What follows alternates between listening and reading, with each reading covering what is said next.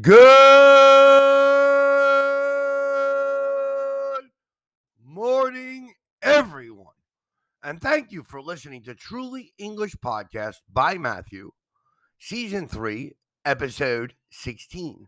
Temporada 3, Episodio 16. And today is the third day of November, 2021. Hoy es 3 de noviembre, 2021. And today is Wednesday. Tomorrow is Thursday. The day after tomorrow is Friday. Today is Wednesday. Yesterday was Tuesday. And the day before yesterday was Monday. Today, tomorrow, the day after tomorrow.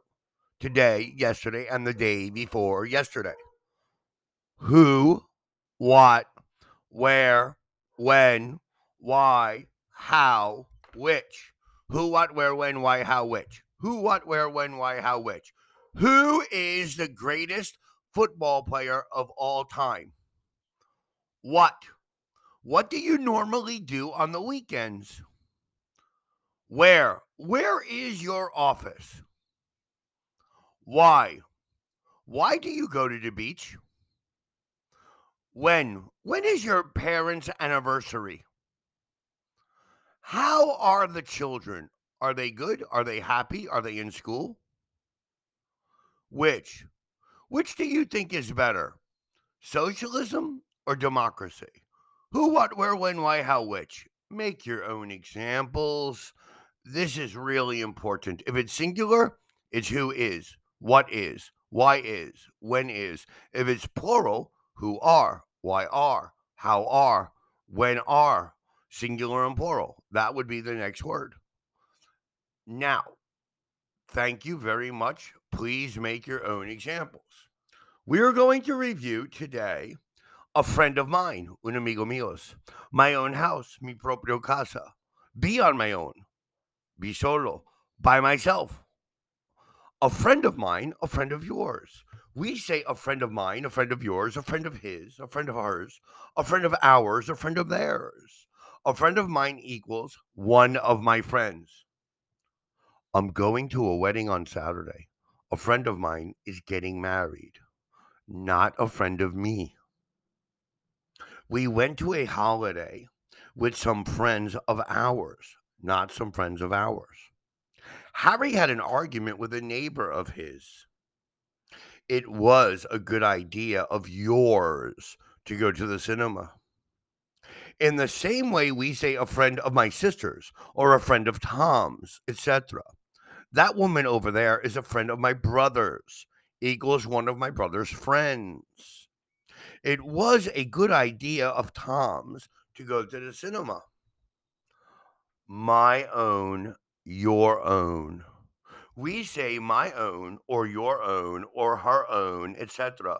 My own house, your own car, her own bedroom. Not an own house or an own car.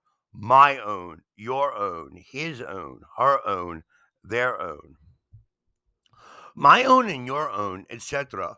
Something that is only mine, yours, not shared or borrowed. I don't want to share a room with anybody. I want my own room. Victor and Gary would like to have their own house. It's a shame that the apartment hasn't got its own parking space. It's my own fault that I have no money. I buy too many things that I don't need. Why do you want to borrow my car? Why don't you use your own car? You can also say a room of my own, a house of my own, problems of my own.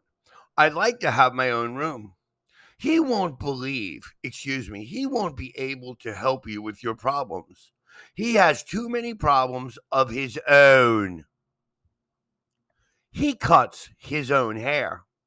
We also use own to say that we do something ourselves instead of somebody else doing it for us. Paul usually cuts his own hair, he cuts it himself. I'd like to have a garden so that I could grow my own vegetables, equals grow them myself instead of buying them at the shops.